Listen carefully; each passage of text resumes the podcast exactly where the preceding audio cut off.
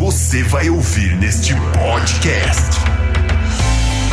Ah, não pode isso que isso é do diabo, não pode aquilo que isso, aquilo é do diabo, aquele filme é do capeta, aquele jogo é do capeta, aquele, Eu aquela é diria do que diabo. ele é o maior produtor cultural da história. E é, e é engraçado também pensar que, como a gente não conhece direito o diabo da Bíblia, rola um medo geral, assim, das pessoas cristãs de entrarem em contato com séries que trazem essa figura de alguma forma, né? O cargo de advogado do diabo era um, algo presente na Igreja Católica até 1983. Existia uma função na igreja que era o promotor da fé. É, o Iron, eu vejo que muitas músicas que eles fazem que tem essa associação ao, ao- ao diabo e tal, é uma crítica à religiosidade.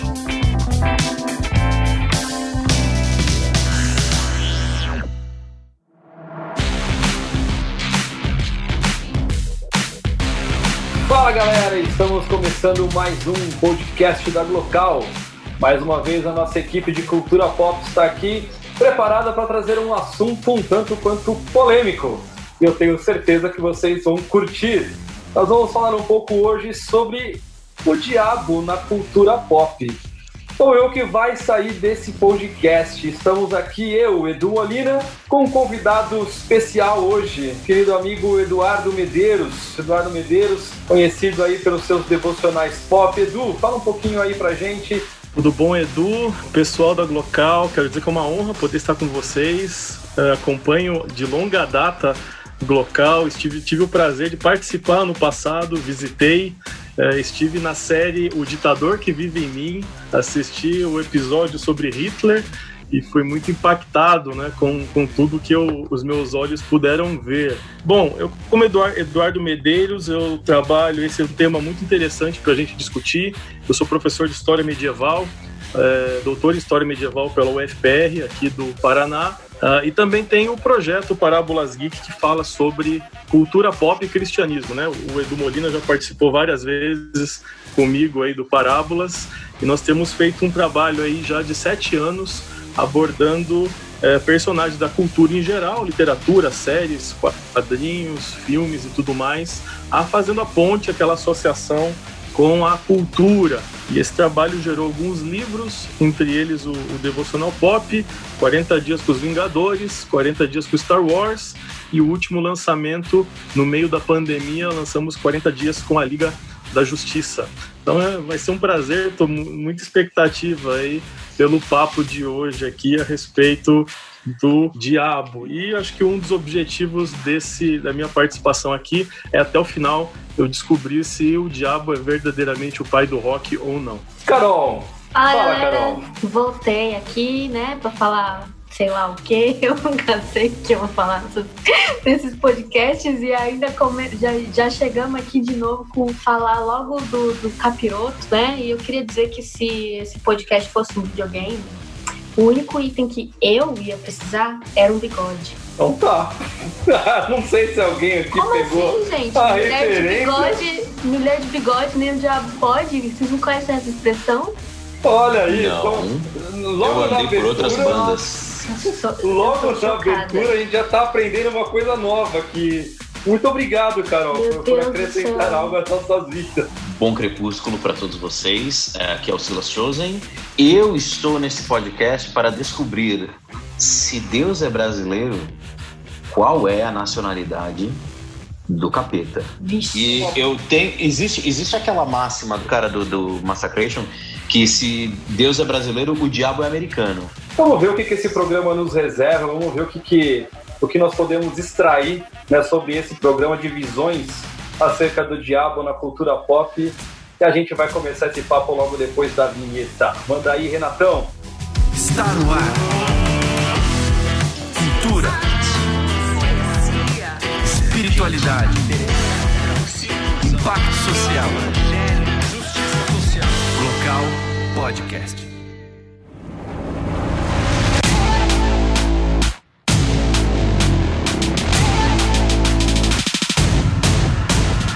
Eu estou feliz de podermos estar reunidos para conversar sobre a coisa maléfica. Eu queria começar propondo para essa mesa de bar santo e ungido o que é o diabo para vocês? quem responde primeiro o que é o diabo? Eu não vou perguntar, ah, no que você pensa quando alguém fala no diabo, porque provavelmente vai ser num, numa pessoa vermelha com chifres ou numa figura política. Quando eu, particularmente, penso na questão do, do diabo, e eu praticamente cresci dentro de um, de um lar cristão, comecei a me entender por gente já dentro de um lar cristão. Então, mas era aquele, aquele lar cristão dos anos 80, em que tudo era do diabo. Né? Qualquer coisa que a gente fizesse era do diabo, ia para o inferno. Então, a visão que eu tenho né, dessa questão do, do diabo é, é, é o ser mais maléfico que existe na face da terra é aquele ser que está me assombrando o tempo inteiro, que todas as coisas que eu fizesse ele estaria perto, me cercando, né, me olhando, me observando, era uma coisa assim absurda. Né? Eu né, tinha que dormir com a luz acesa, a cabeça coberta, porque eu tinha um pavor só de imaginar a figura do diabo. É, foi assim que eu cresci, nesse lar evangélico. Olha, Edu, eu também cresci meio na mesma pegada, assim. Apesar do meu pai ser sempre um pouco mais progressista, né, no meio. O meu pai sempre foi meio polêmico, mas, é, mas eu cresci nesse meio, não tem jeito, cresci ouvindo essas histórias. Para mim, o diabo é a voz que, que, que, que sai do, do disco da Xuxa ao contrário. Assim. Basicamente é isso. Eu nunca parei, eu nunca parei muito para pensar, não. Vou, vou confessar para vocês. Acho que, sim, falando sério, talvez é, o diabo para mim é a representação dos desejos distorcidos do coração humano, assim, sabe? Tipo, é meio complexo falar disso, mas eu acho que tem a ver justamente com, com esse desejo é, caído, né, de pecado que a gente tem em relação a Deus, em relação a glória, em relação à vida eterna. Eu acho que o diabo meio que, para mim, na minha cabeça, representa essas coisas. E ele me dá menos medo do que muita gente por aí, viu? É, é, é muito engraçado, porque quando você vai crescendo, você vai meio que entendendo primeiro o que é o mal. Você tem não entender o que é o mal, talvez a gente não entenda, mas você tem uma ideia um pouco melhor, um pouco mais informada do que é o mal, que seja você religioso ou não.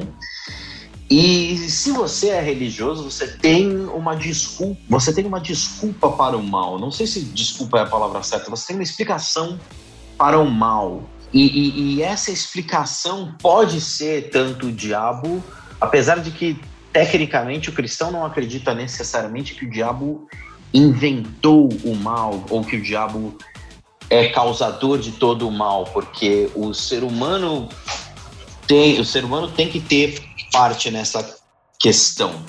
Então, para mim, a ideia do diabo, ela, ela pode funcionar como a Carol disse, como uma representação do, do que há de ruim, do que há de pecaminoso na humanidade, mas eu também tenho uma, uma noção de que, de que o diabo ele é uma ele é uma pessoa é, ele é, uma, ele é o primeiro desvio. Ele é uma ele é uma pessoa. Eu não quero falar o, o termo entidade mas porque isso pode confundir o sentido que eu estou querendo dar para coisa mas ele é uma ele, ele seria uma personalidade da da contradição.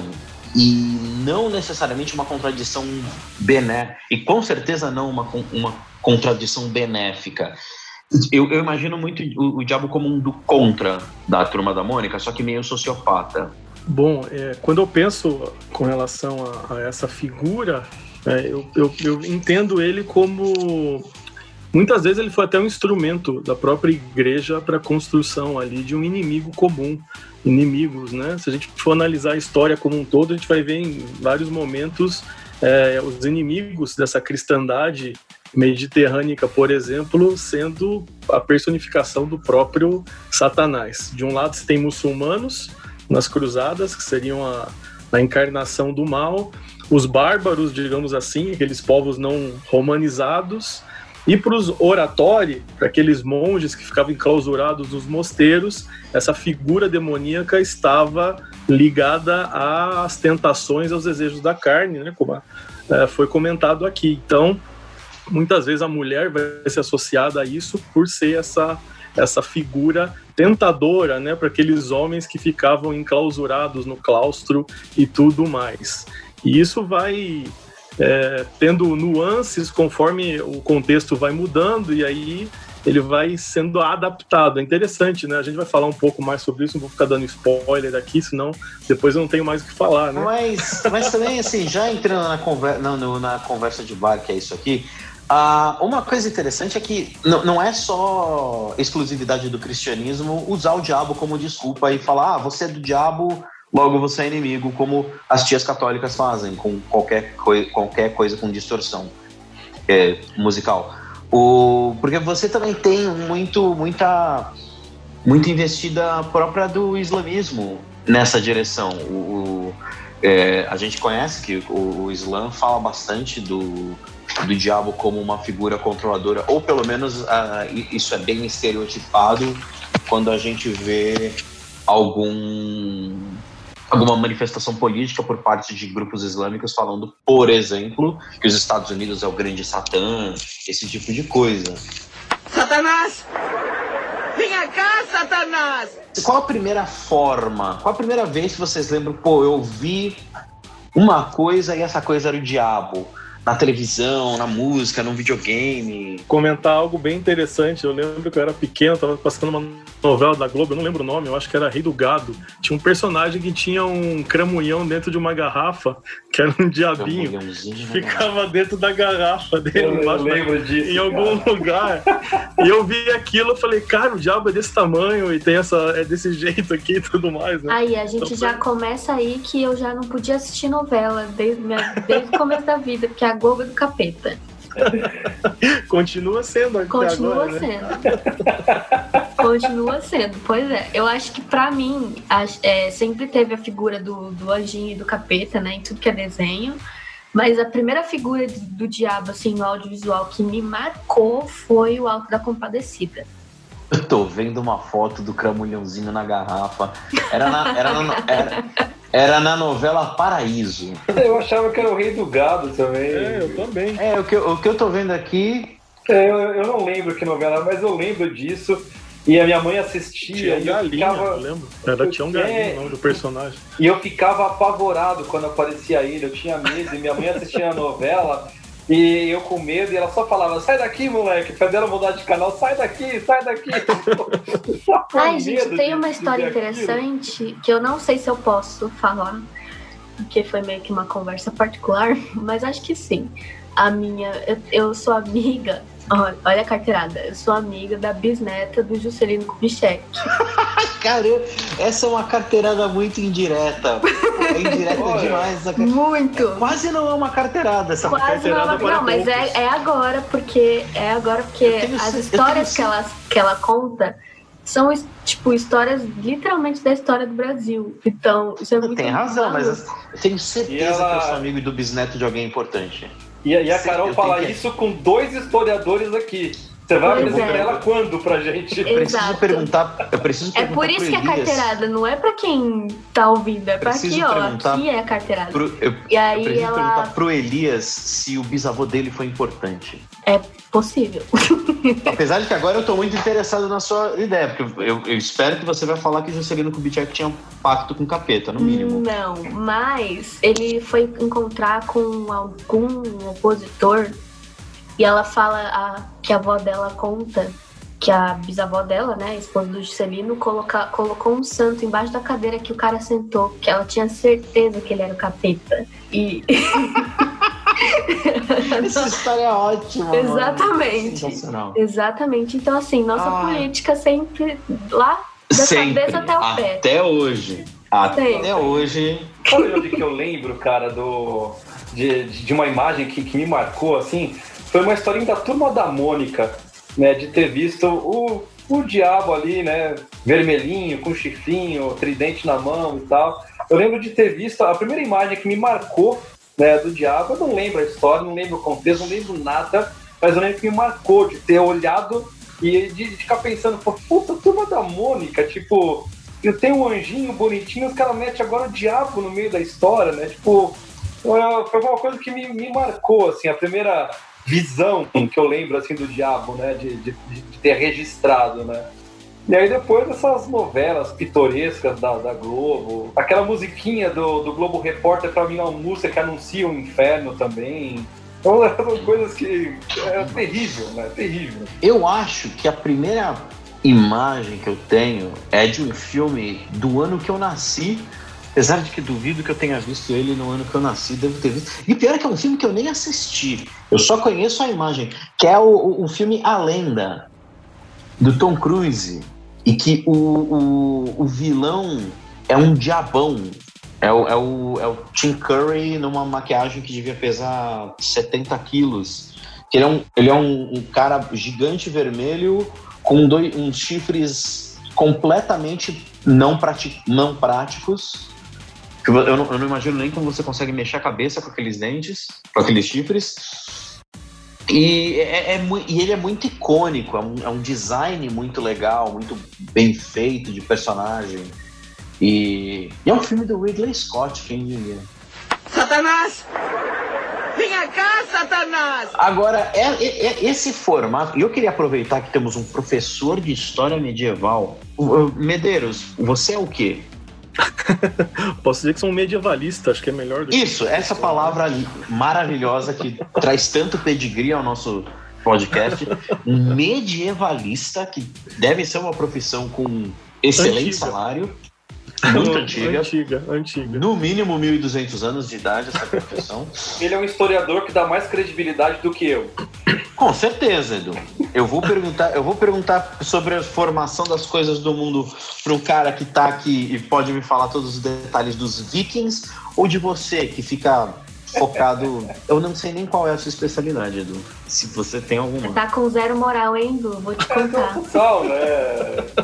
De maneira nenhuma, menosprezando. Não quero menosprezar de maneira é. nenhuma o Edu, mas o Edu é um mero historiador quando temos um medievalista. É, não, tem comparação, não tem comparação. Então, querendo perguntar para o medievalista, eu queria saber se você tem alguma coisa que você possa trazer à mesa sobre o que essa é. Porque a, a, a, gente pensa muito na história do cristianismo, imagino que, pelo menos para o mundo ocidental, ninguém mais carregou a, a história do diabo, a existência, a personalidade do diabo como uma entidade factual ou mitológica do que os cristãos. É, e se a história do cristianismo, como é que o diabo passou pela história do cristianismo de dois mil anos atrás até agora, inclusive passando por essa grande fleuma que foi a alta Idade Média e a baixa Idade Média. Ganhei pontos agora, que eu sei.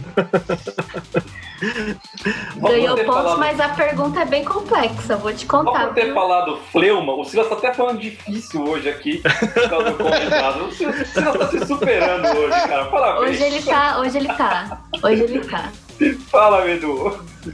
Bom, é interessante a gente pensar a respeito disso, que quando a gente pega, por exemplo, a visão hebraica sobre Satanás, ele é um servo de Deus, né? Que a gente vai ver retratado, por exemplo, lá no livro de Jó. É alguém que se sujeita a Deus, à vontade de Deus, para testar ali a fidelidade do servo de Deus. Mais ou menos essa é a visão que você tem nesse Antigo Testamento. Você tem, é, acho que é muito poucas citações é, ao nome de Satanás no Antigo Testamento. No, Antigo Testamento você só tem o Gênesis e Jó, basicamente. Algumas você tem um, um, um é, outros fantasmas e um.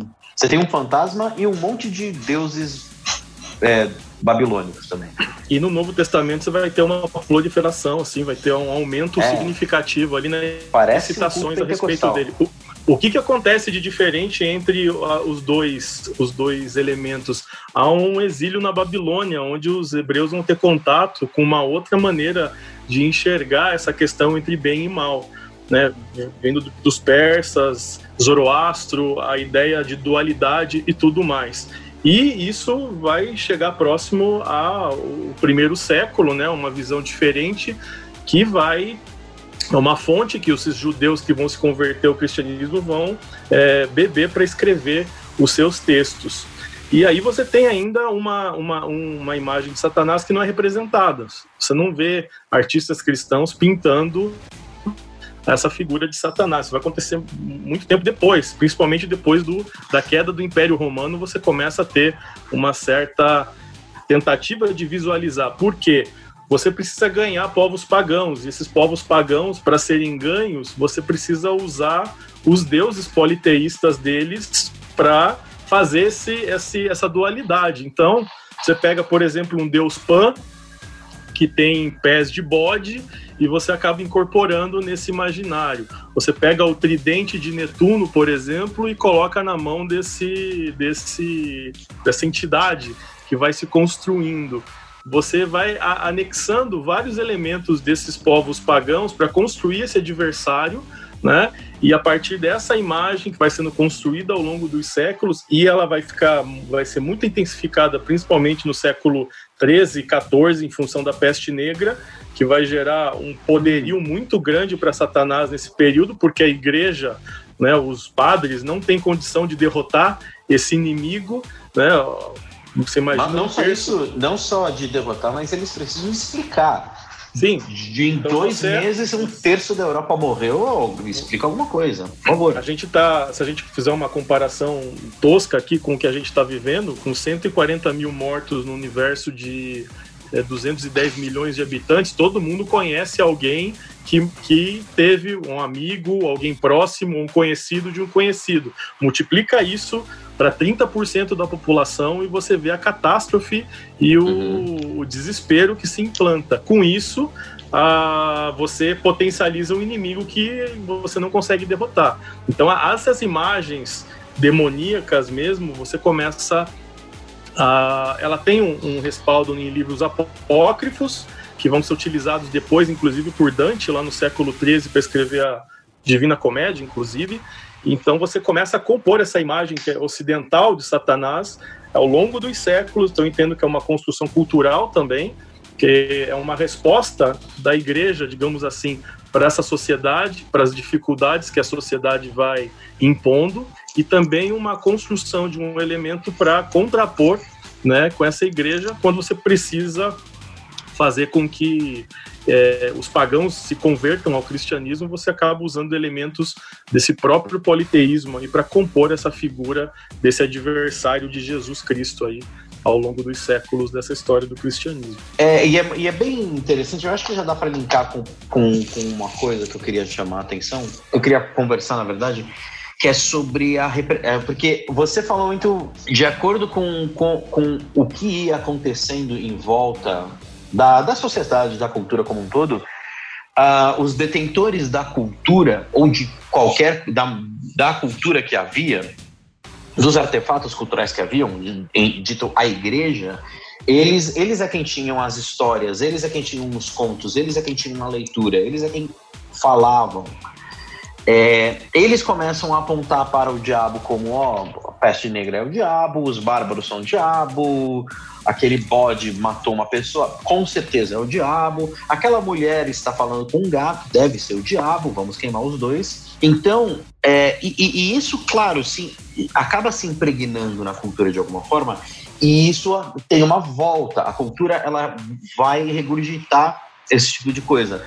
Você tem por e aí eu queria chamar, por exemplo, falar sobre a, a começar na verdade assim a, o, a cultura pop, a parte da cultura pop, que você tem a, a, o diabo ele acaba sendo representado normalmente como um adversário, como mal, ou de algumas outras formas muito interessantes. E uma das representações anti, mais antigas que a gente tem numa maneira, numa estrutura narrativa, é o Fausto que é um poema ou uma peça. Na verdade, eu tinha feito uma pesquisa sobre o Fausto e Fausto é uma história sobre um cara que faz um pacto com o diabo. Só que ele é uma compilação. Parece que Fausto é uma é uma compilação de uma história que vinha já de é, tradição oral. As pessoas iam, as pessoas iam falando sobre Fausto, sobre um cara que teria feito um acordo com o diabo já de, de maneira corriqueira, é, como, como, uma lenda, como um folclore, na verdade. É, e é uma lenda alemã. E, e, ah, e na verdade ela, ela, é baseada numa pessoa de verdade. Que viveu, ele era um alquimista, viveu e depois tra transformaram a vida dele numa lenda e ficou mais famoso na, na história do que foi composta pelo Goethe que se transformou numa peça teatral. E aí fizeram ópera, fizeram filme, você tem zilhões de coisas sobre o Fausto. E aí eu queria pe- perguntar para vocês se vocês têm alguma outra é, lembrança, alguma memória de, alguma, de algum pedaço de, da literatura que fale do diabo sem ser da Bíblia, porque da Bíblia a gente já está falando também. Vale, vale quadrinhos também. É, eu ia, eu ia citar a questão do, do, do quadrinho, né? É, o que me, me chama a atenção hoje, né? Nós temos aí bombando né, a série do Lúcifer, que é uma coisa que eu acho extremamente é, interessante de, de fazer esse paralelo, né? A gente tem esse, esse diabo, né, como o Edu Medeiros comentou, sendo construído, né? Então, com, com partes de animal, tridente, chifre, essa coisa amedrontadora, né? Que as pessoas precisavam usar. Então, você sempre usava essa ideia, né? De se você não fizer tal coisa, você vai pro inferno.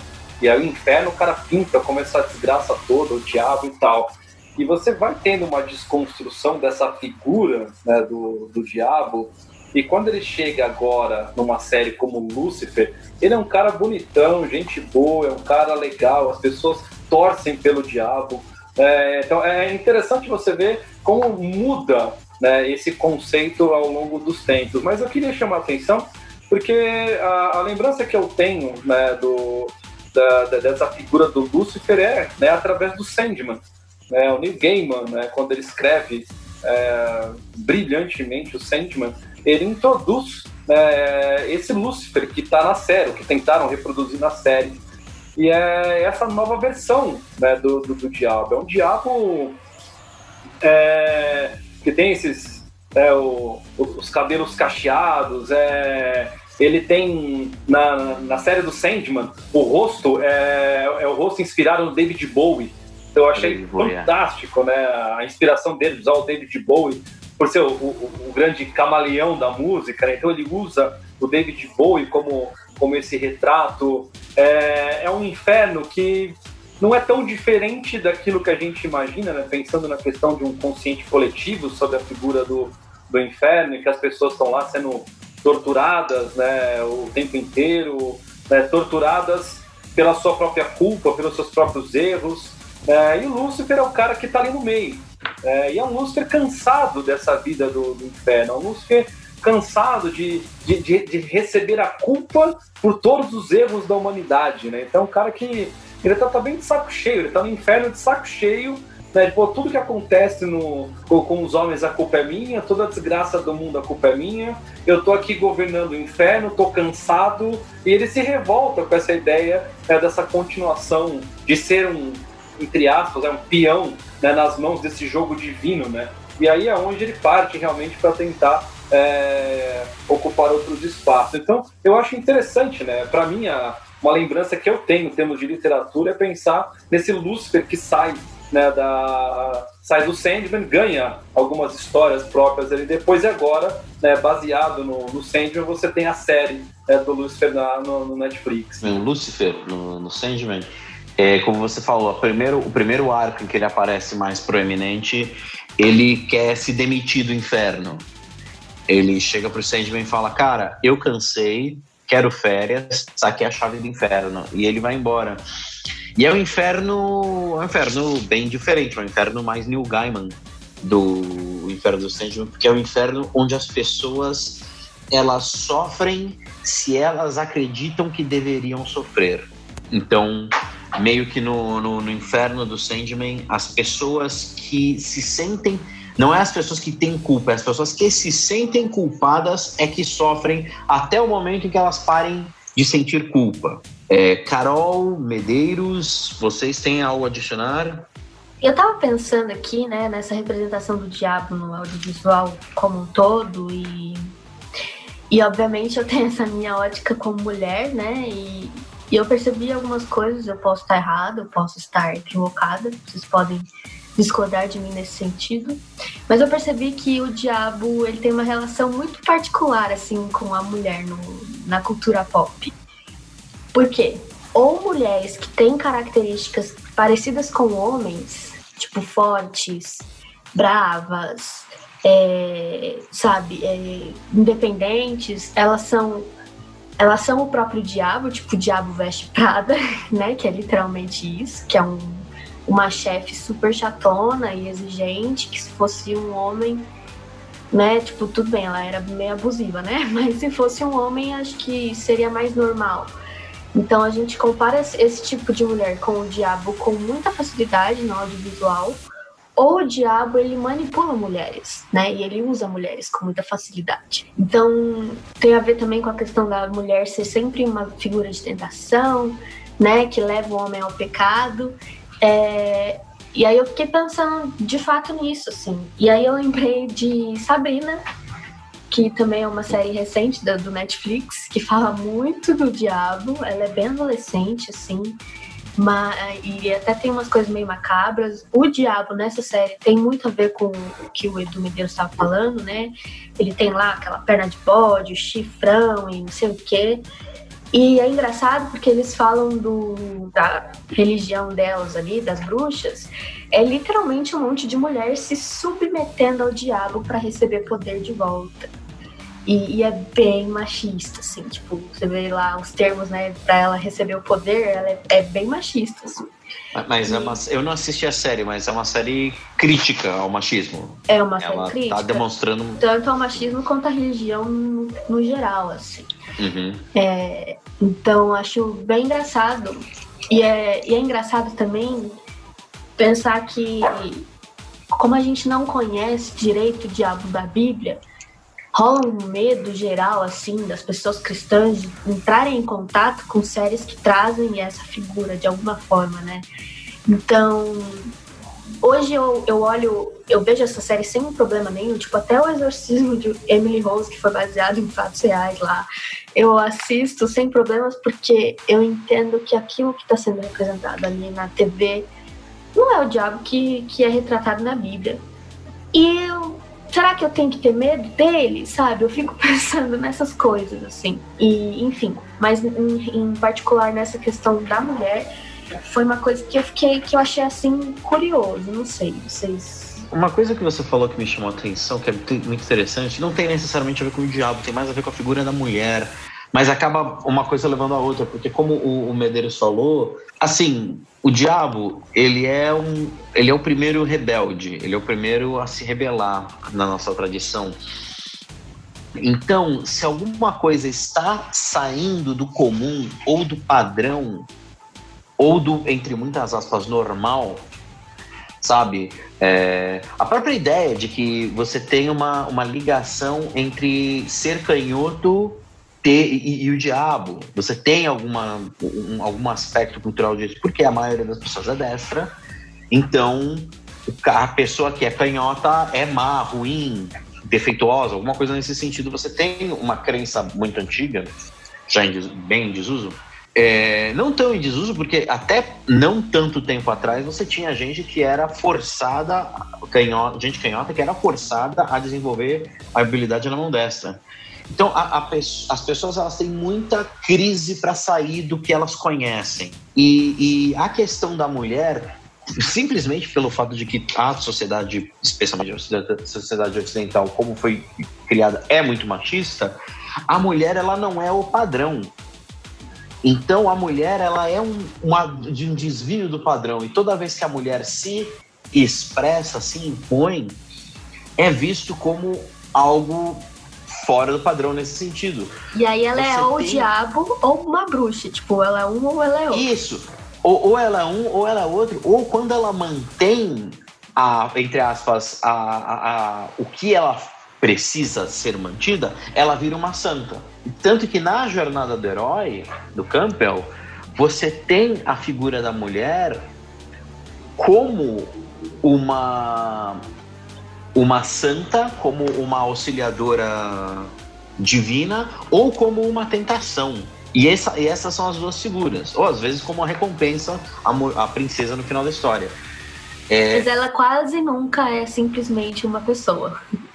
Não, mas ela, ela não pode ser uma pessoa, porque você não tem pessoa, você tem arquétipos e os arquétipos eles sempre estão em função do protagonista. Uhum. Então a mulher ela não pode ser um, um, ser humano normal. Pelo menos assim. Isso me lembra. Muito... estrito na, na, É, na questão. Esse me lembra o filme A Bruxa. Não é tão Uhum. antigo, sim. Ele retrata É, muito, bom, bem muito bom isso. esse filme. E literalmente, né, tipo, a é, no fim das contas, eu não vou dar spoiler do filme aqui, deixa pra lá. É bom que vocês assistam, mas eu acho que nesse filme talvez tenha um, é, muito bem essa representação do que eu tô dizendo, assim. E é, a bruxa também é conhecido como a versão biblicamente correta de Harry Potter. Ah, pronto, as coisas que eu escuto. Satanás! Venha cá, Satanás!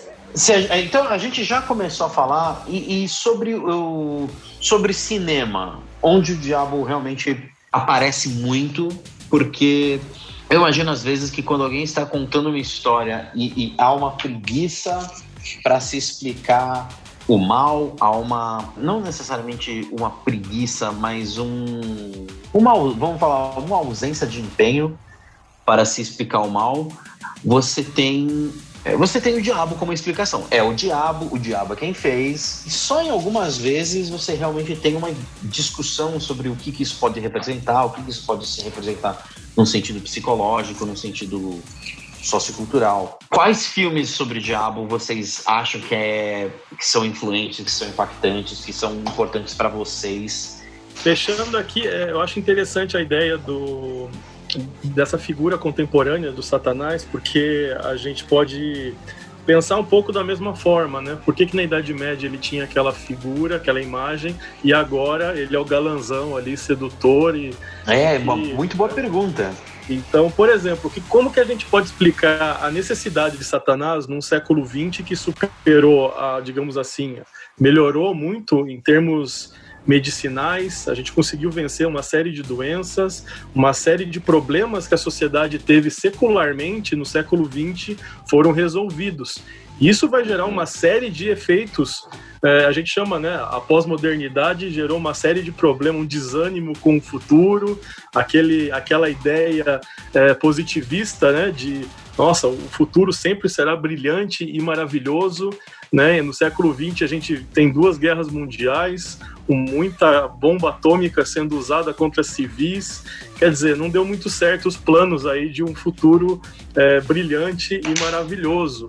Isso leva a uma certa secularização da sociedade, né? As respostas né, que, a, que, a, que a religião pode dar para essa sociedade laica cada vez mais secularizada, ela vai perdendo essa função. Da mesma forma, como que você usa Satanás nesse, nesse elemento, né? Quais são os elementos que podem justificar a presença do demônio, digamos assim, nessa sociedade? Você vai colocar Satanás como alguém urbano, alguém urbano, bem apessoado e sedutor, que pode fazer em alguns comerciais, inclusive, vender um chocolate, carro e tudo mais. Ele acaba sendo um símbolo de luxúria que, para uma sociedade contemporânea, não é necessariamente algo ruim como era na Baixa Idade Média. Então você começa a ter uma série de elementos que lá atrás eram muito. É, é, havia um temor com relação a isso. Quando você chega nessa sociedade cada vez mais secularizada, um certo desgaste, digamos assim, desse discurso triunfalista, você acaba tendo até uma certa simpatia, né? Vou fazer um trocadilho aqui com a música dos Rolling Stones Uhum. aqui, né? Você acaba tendo até uma simpatia com relação a, esse, a essa figura. Então aí a gente consegue explicar o sucesso desse Lúcifer aí, é, essa imagem, né? Acaba encaixando muito bem dentro dessa visão, digamos assim, Satanás século XXI, alguma coisa assim, né? É, quase e uma jogada de marketing de um Kardashian, isso aí. Sim. É, mas e, e agora, e você ter colocado dessa forma aí, lembrar do Sympathy for the Devil do, do Rolling Stones, é interessante também você pensar que, que a, a maneira que o pós-modernismo pegou os, o século XX, o século XXI mais pra frente, é, é na questão de que nós precisamos, nós, nós precisamos olhar outros pontos de vista. Não, pós-modernismo, não existe mais verdade, o que nós temos são pontos de vista, não temos mais uma verdade. Então, você tem uma predileção por mudar o foco para dar protagonismo a coisas que nunca eram protagonistas antes. Então você pensa assim, poxa, o maior antagonista de todos os tempos, o que ele tem, o que ele teria a dizer? O que o maior antagonista de todos os tempos teria a, a trazer para a mesa como um protagonista, como um, um, personagem de ponto de vista, o que ele pensa, o que ele faz, como ele é, como funciona a cosmologia, a mitologia. Aí você tem coisa como o, o, o Lucifer do Sandman da série de televisão, você tem o Spawn, que não é necessariamente o diabo, mas ele tem uma representatividade demoníaca dentro da história dele. Você tem. Hellboy. É, Hellboy, Hellboy é um excelente exemplo, bem boa. Você tem o é. Hellboy que é o destruidor, que na verdade ele é o destruidor de mundos, só que ele foi criado por um bom velhinho, então tá tudo bem. Você tem essa, essa gana de, de, de inverter a, a, a posição narrativa do personagem simplesmente porque o, o pós-modernismo pede isso da gente, que a gente precisa ter um ponto de vista diferente. Porque até agora, o que a gente tem, especialmente através do século XX, especialmente olhando para a história do cinema, é sempre o diabo como a força oculta que está fazendo aquela menina está virando a cabeça da moçada. Literalmente, Você... né? Aliás, é... eu acho que esse, o, né, o Exorcista, eu acho que ele é um filme é, muito clássico, né? Pensando nessa figura do diabo, né? É, eu, particularmente, assim, eu assisti esse filme muito sem querer. Né? Na, na, minha adolescência, eu estava sozinho em casa e, assim, foi um pavor, assim, absurdo, né? Aquela coisa idiota de adolescente, né? Que ideia foi essa, pelo amor de Deus? Eu, eu, tava, eu tava jogando videogame, desliguei o videogame, meus pais viajando, adolescente sozinho em casa, uh, parei de jogar de madrugada, começando um filme, vou assistir o filme. E aí você vai ver, com o passar do tempo, que era o Exorcista. Mas aí adolescente é idiota, né? Eu não tô com medo, eu vou assistir até o fim esse negócio aí. Cara, eu passei o resto da viagem dos meus pais com a luz acesa em casa, apavorado, não conseguia dormir, desesperado. Né? E ali para mim foi aquela visão clara do tipo assim, caramba, isso é o diabo. Né? Ou ele faz isso com as pessoas, né? Então, é, é, eu acho que o Exorcista ele tem um pouco disso, né? Ele tem toda a história que conta, o que já aconteceu nas filmagens e aquela coisa toda, é, você tá mexendo com o diabo, acontece isso, acontece aquilo. Então acho que é, essa, essa mudança né, dessa figura, né, desse, desse ser, de, desse demônio né, da, do século XX do cinema, ele vai se transformando. Né? A gente não tem mais em quem jogar a culpa. Né? Acho que talvez essa, essa pós-modernidade, essa pós-verdade que a gente vive hoje, você não tem mais alguém para jogar com. É uma coisa que eu tenho, até observei esses dias, a minha filha está assistindo Os Jovens Titãs, é, que aliás é, é, divertidíssimo. E num dos episódios apareceu o Trigon, né, o pai da Ravena, que é um demônio, né? E ele é pintado como um cara gente boa ali, ele quer, ele quer destruir o mundo, mas legal, tranquilo, tipo, eu fiquei pensando, cara, tipo, é, o, tá aparecendo ali, não necessariamente é o diabo ali, mas a minha filha de 5 anos está olhando para um diabo e tipo, beleza, tá legal. É só o pai da Ravena, né? Tipo, como, como que as coisas mudam né, ao longo desse período, se você pegar século XX, século, século XXI, né?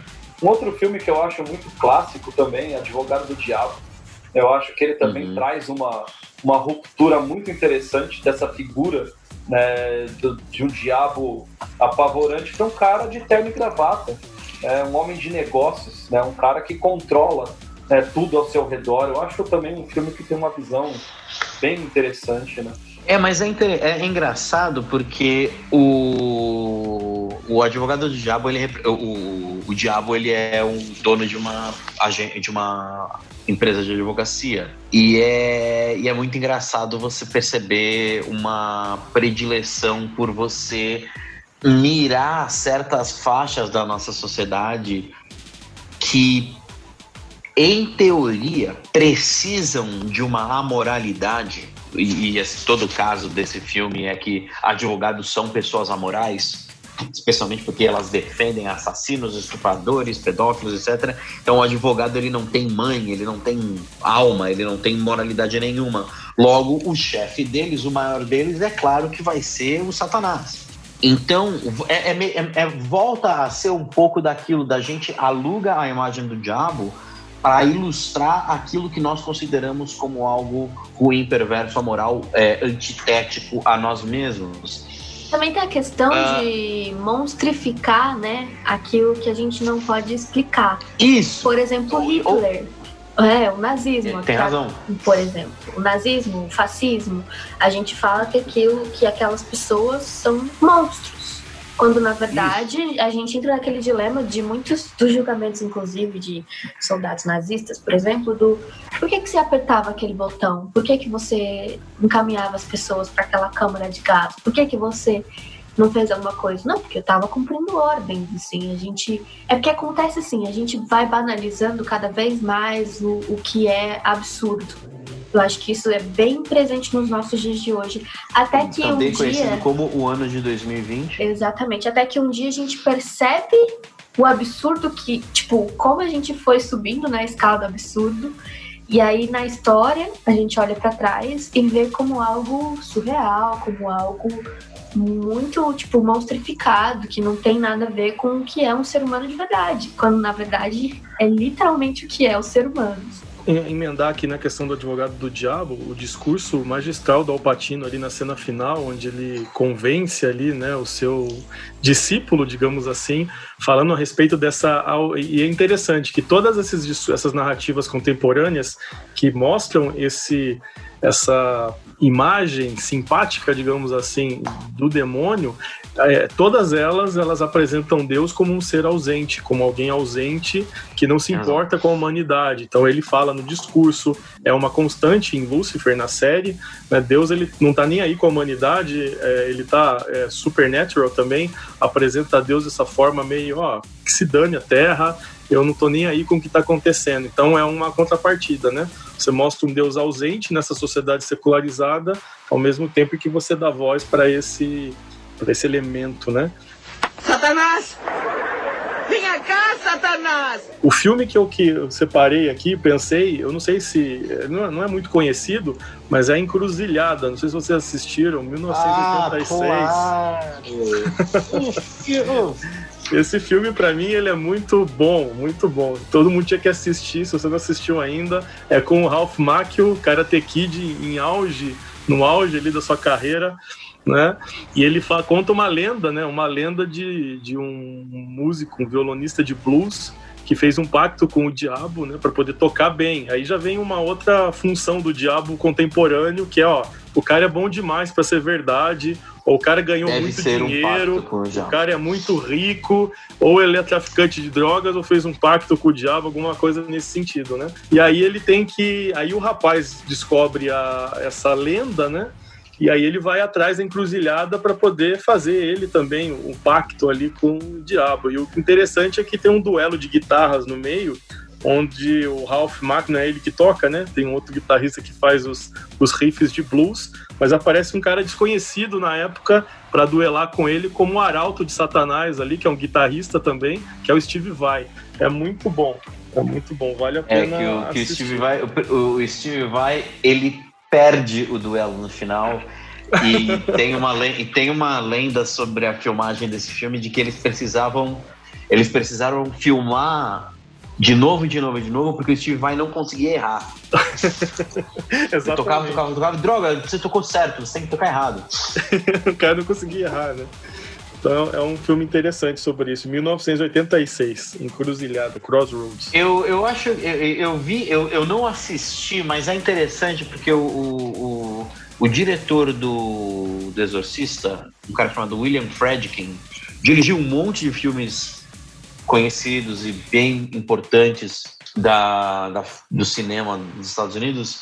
Ele dirigiu um filme o último filme dele é um documentário onde ele acompanha um exorcista de verdade. Se chama O Diabo e o Padre à Morte. Eu acho que você consegue encontrar em diversas peripécias pela internet. E eu não, eu não vi o filme, mas eu, eu, eu, li, eu li algumas coisas sobre ele. E é um filme em que o, que o, o Fred, quem ele fez meio que para responder ao exorcista Porque é um filme muito cético, é um filme que não acredita no diabo, não acredita em espiritualidade. Ele é um filme que está seguindo, acredita estar seguindo um enganador ou um cara que está enganando a si mesmo. Parece, eu acho que é uma, uma visão interessante. Uma curiosidade Fala, só para fechar aqui que eu esqueci de falar, é, o cargo de advogado do diabo era um, algo presente na Igreja Católica até 1983. Existia uma função na igreja que era o promotor da fé, né, que era o cara que procurava é, erros ali nos processos de canonização da igreja. Esse cara tinha que achar as lacunas e questionar ali o processo de beatificação dos santos foi abolido pelo Papa João Paulo II em 83. O que, que aconteceu? De 1900 a 1983, 98 santos foram é, conseguiram essa, esse título, né?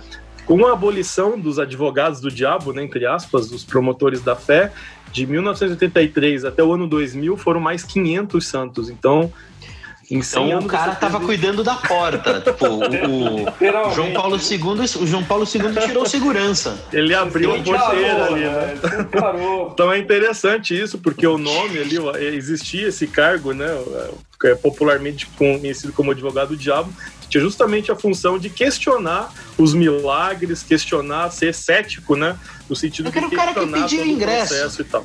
É, agora o cara tiraram que pediu o cara, ingresso, o João Paulo tirou tempo entra todo teve mundo. 500, 500. 500. Nossa. mais um sem número de beatificações aí. Então acho que uma curiosidade interessante aí com relação ao filme do advogado. Agora, Eu acho que tem Já a ver também caminhei. com a questão da- do que você estava falando, da gente ficar cada vez mais laico, ter pessoas cada vez mais céticas também, né? Deve ter alguma coisa a ver aí.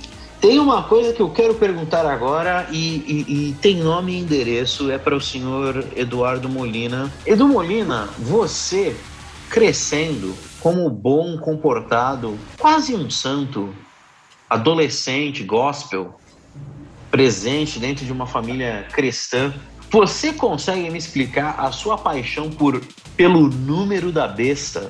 Mas assim, me explicar, né? de, me explicar de uma maneira que não represente a sua excomungação, a sua Olha- excomunhão do meio evangélico. Eu, eu, eu posso começar explicando, inclusive, que dentro do meu lar cristão, a, a minha mãe, ela gostava muito de Rolling Stones.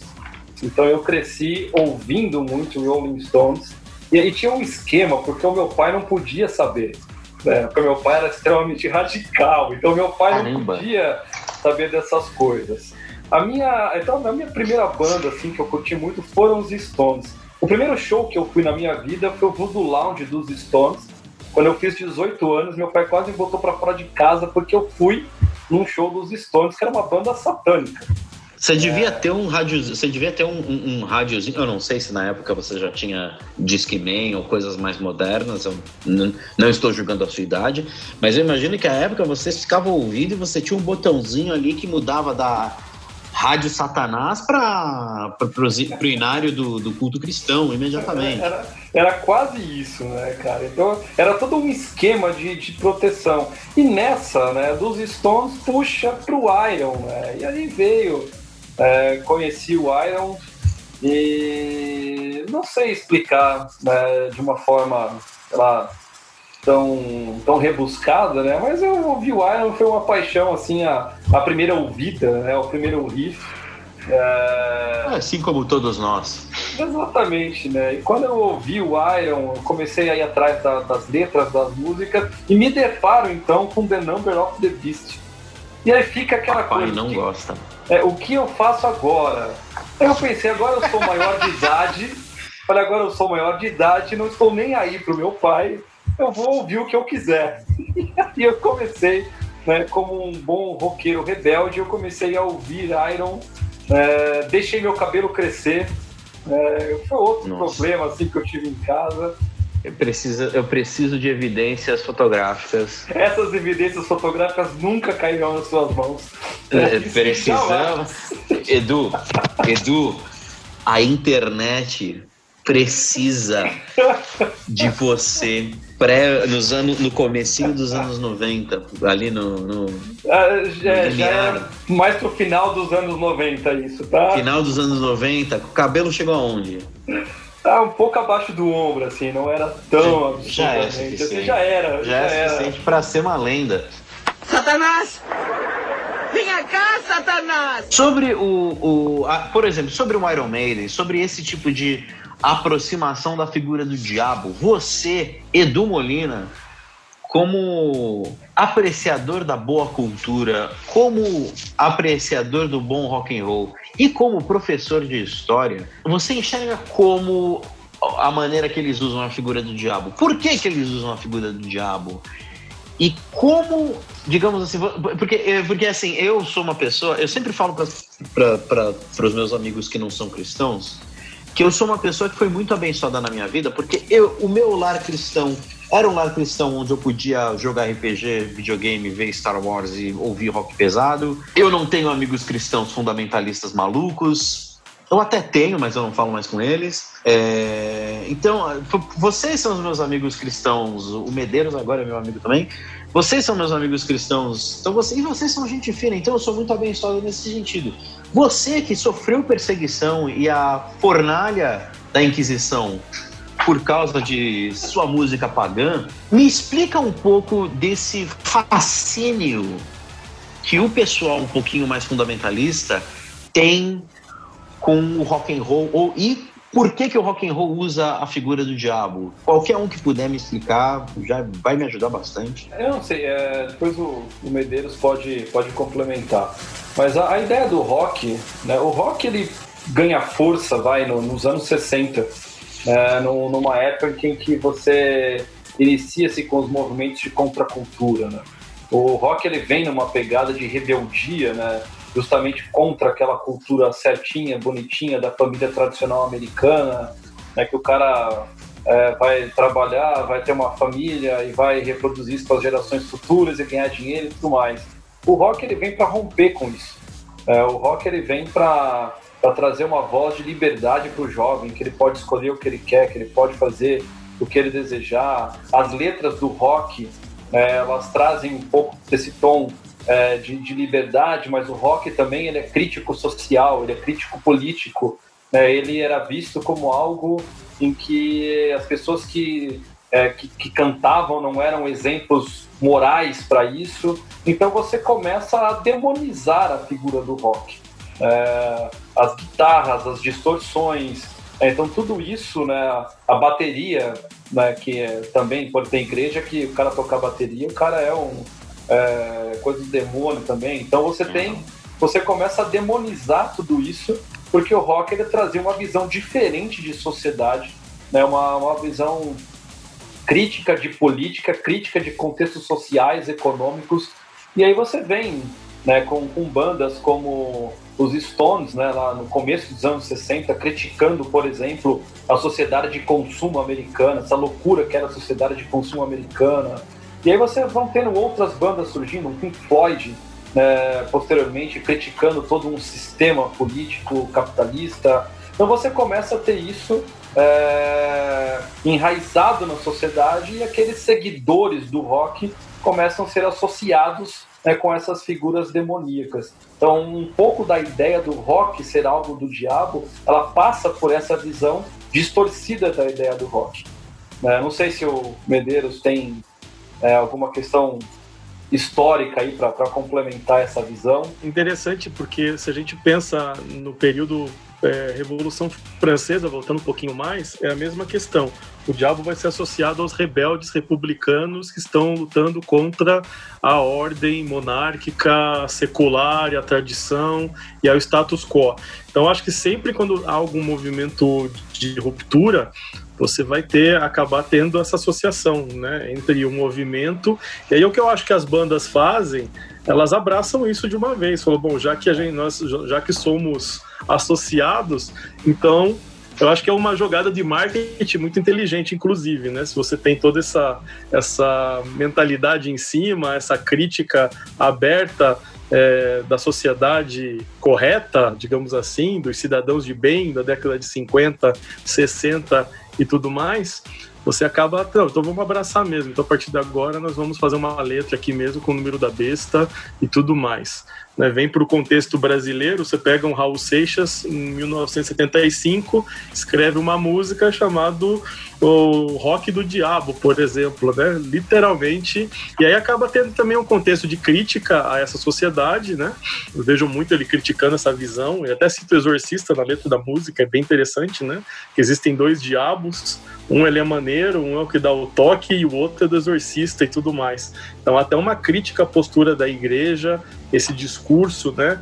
É, demonizando tudo ao redor. Então eu acho que o, que o rock, a música, digamos assim, ela acaba tendo esse papel aí de ser um contraponto cultural a, a uma mentalidade bem é, anos 50, 60, onde você tem que tem essa, essa gênese desses movimentos de contracultura. Acho muito, muito interessante pensar dessa forma.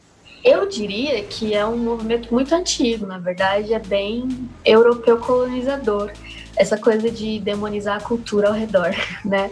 Então, é uma coisa de ontem, não é uma coisa de 30 anos atrás, é uma coisa de lá do começo da história protestante católica da igreja.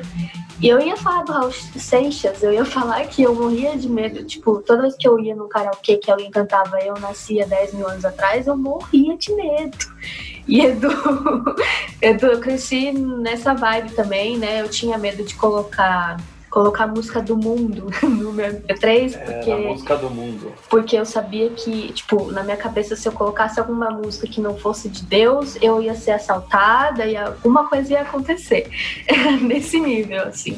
E o meu ato mais rebelde foi começar a ouvir MPB, né? Mas não, não cheguei no, no, Rolling Stones, foi na MPB mesmo. Mas... É, inclusive, essa música do, do, Eu Nasci há 10 mil anos é uma versão do Elvis Presley, de uma, uma homenagem até, né? E lá foi adaptada, né? Paulo Coelho e o Raul adaptaram, mas o, o, a música original é, só fala de ambientes bíblicos ali e tudo mais. Então é bem interessante até a gente associar a, ao demônio e tudo mais, sendo que a origem dela tem uma origem um pouco diferente, é bem interessante. Me deu, me deu uma saudade da época em que rock era rebelde e contraventura. Eu sinto saudade dessa época. Edu, você ia falar alguma coisa? Eu ia falar que, que, é, que é interessante, né? Então, é essa, esse recorte todo do, do rock. E essas bandas realmente, né, cara? Como o Medeiros falou, eles abraçaram essa visão. É, aqui, antes do programa, né, a gente estava falando do Slayer, né?